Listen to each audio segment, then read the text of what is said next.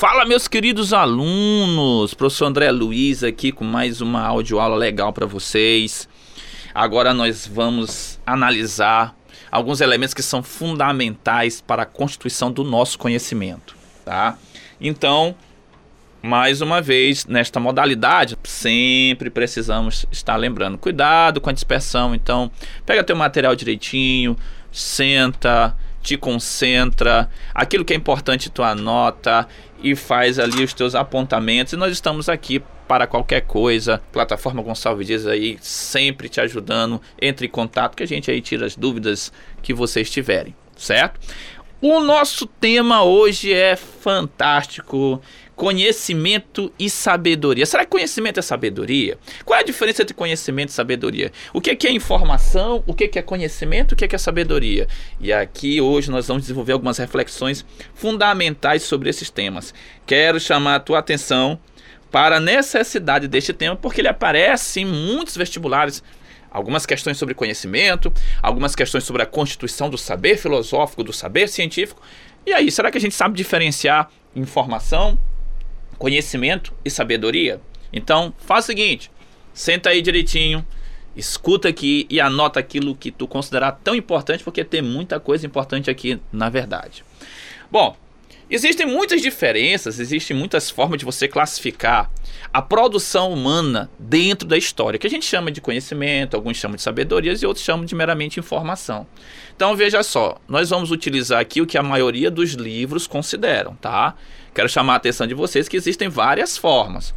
Eu fiz um apanhado geral aqui de muitos pensadores, a Marilena Chauí, a Maria Lúcia Teles, a Viviane Mosé, vários pensadores. Eu tentei pegar aqui o máximo possível para explicar direitinho para vocês essas diferenças e o que constitui um ou que não constitui o outro, ou aquilo que eles vão ter realmente em comum acordo. Então, quero te chamar a atenção que existem várias maneiras de você interpretar tudo isso aqui. Mas veja só, o primeiro elemento é informação. Gente, a informação ela é um dado. Ela é um elemento básico, ela é uma estrutura atomizada que vai constituir o conhecimento. Então o conhecimento ele começa com a informação. E aí nós podemos perceber isso vários elementos dentro da história da humanidade.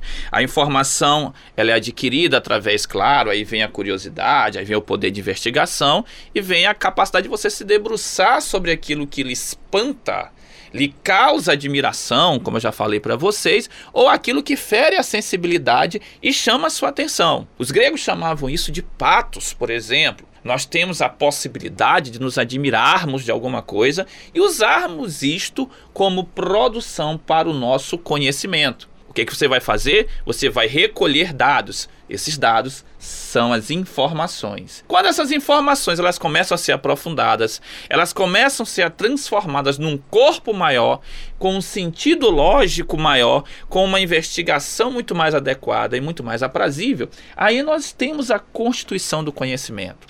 O conhecimento ele começa a tomar corpo, o conhecimento ele começa a ser elaborado, ele começa a ser formado a partir destes dados.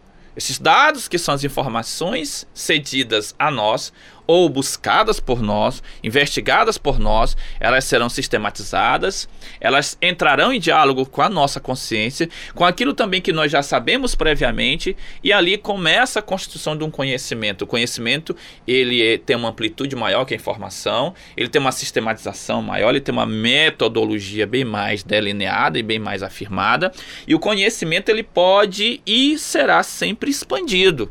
É muito comum você ver durante a história da humanidade o conhecimento sendo expandido, ele sendo mudado e ele provocando também mudanças. E aí a grande expressão mudança é fundamental, vocês vão já ver por quê. Mas o conhecimento, ele vai avançando, ele vai melhorando o nosso entendimento sobre o mundo e sobre a nossa vida mas o conhecimento geralmente ele está muito limitado ao contexto racional. O conhecimento, ele vai muito de encontro ao cognitivo. Ele está muito ligado àquelas expressões da cognição e da produção da cognição em função dos dados que nós temos fornecidos a partir dos objetos que queremos na verdade, desenvolver ou produzir alguma compreensão, algum entendimento ou até mesmo a nossa intelectualidade, certo? É muito comum você perceber que durante a história o conhecimento ele é tratado como erudito, o conhecimento ele é tratado como aquele que é detentor de todo um arcabouço teórico conceitual, certo? E o que isso cria na gente, na verdade, uma autoridade, ok? Muitas pessoas se consideram autoridades por dominarem uma área específica, um conteúdo específico, um conhecimento específico dentro de algo que será constituído ou construído ou até mesmo escrito.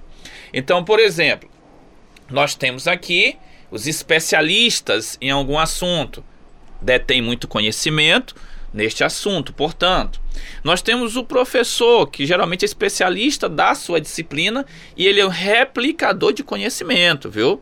O professor ele entra como um replicador de conhecimento.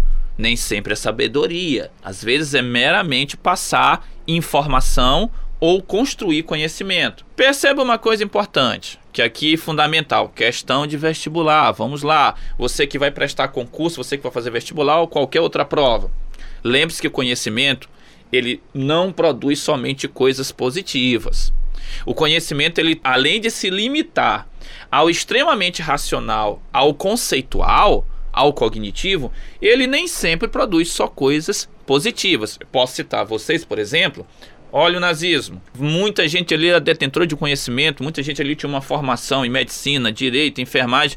E olha o que aconteceu. Esse conhecimento essa mera intelectualidade, esse arcabouço conceitual, ele não era capaz de ter sentido e perceber o que é a vida e o que não é a vida. Então tomem cuidado com isso.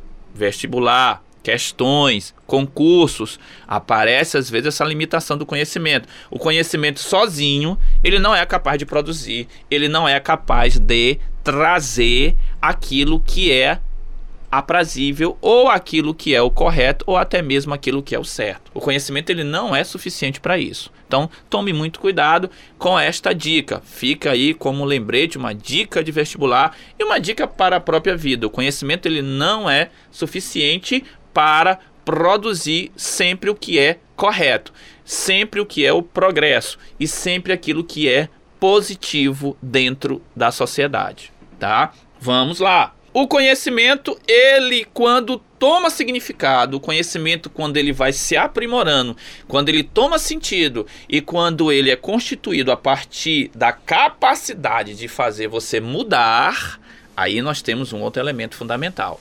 Esta capacidade que o conhecimento tem de mudar a nossa vida e fazer com que a gente transforme a sociedade, mude a realidade de muitos, aí nós já estamos falando naquela prática, na aplicabilidade desse conhecimento e no sentido que ele tem para a gente e para os outros. Aí ele começa a se tornar sabedoria. Então perceba que a sabedoria é um elemento muito mais abrangente. A sabedoria, ela produz sensatez, ela produz prudência, ela traz equilíbrio, ela produz uma vida melhor para a gente, mas para os outros também e para a cidade em si, a famosa polis.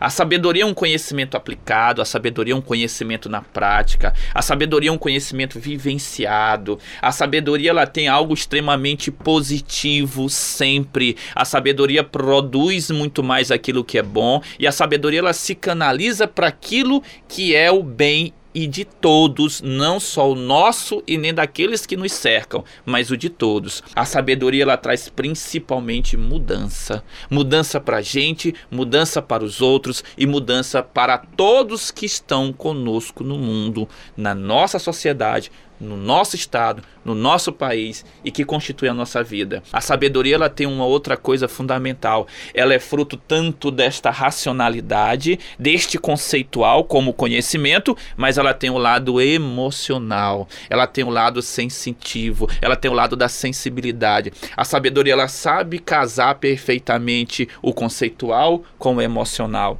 A sabedoria ela traz o emocional também.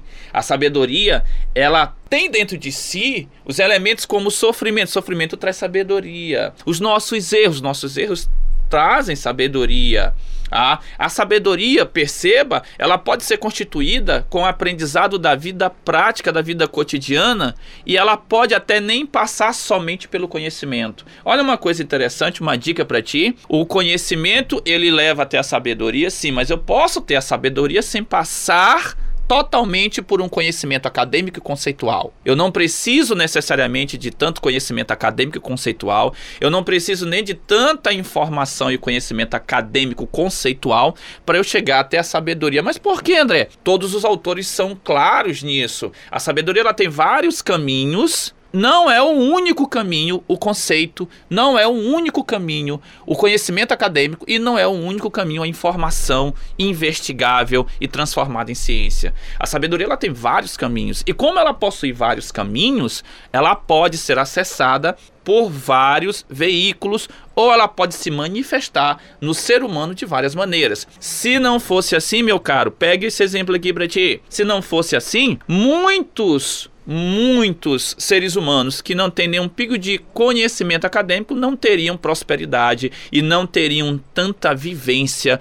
e não teriam tanta consideração em nos passar mensagens belíssimas como a vida deles nos passam, como a prosperidade financeira deles também se apresentam e como eles conseguem transformar a vida das pessoas com a sua simplicidade e a sua vivência apenas prática das coisas. Como a sabedoria ela tem vários caminhos, ela não se pauta exclusivamente em informação e conceitos.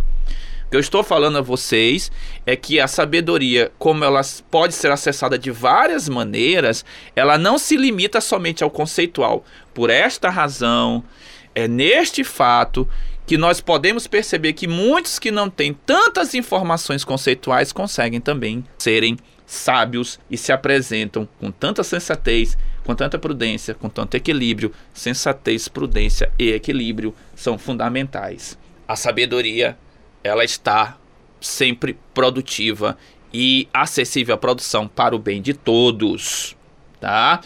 E aí, senhores, é muito comum nós percebermos que os caminhos da sabedoria são vários, que os caminhos da sabedoria são ardilosos, são tortuosos, mas são extremamente importantes, necessários e fundantes na vida do ser humano e na caminhada do ser humano. Adquirir informação é muito importante, é até hoje muito mais simples e muito mais fácil. Nós temos as redes sociais, a internet, muita coisa disponível aí, mas transformar isso, dar sentido a isso e usar isso para mudar a nossa vida e a vida das pessoas é muito mais difícil, é muito mais complicado e nisto está a sabedoria. Isso me lembra uma história muito interessante que chegaram até um rabino e perguntaram a ele no mundo hebreu: Rabino, se você fosse usar um determinado cavalo para uma viagem, você preferiria que esse cavalo fosse veloz ou que esse cavalo fosse um pangaré? E a resposta dele é inusitada. Ele diz: depende.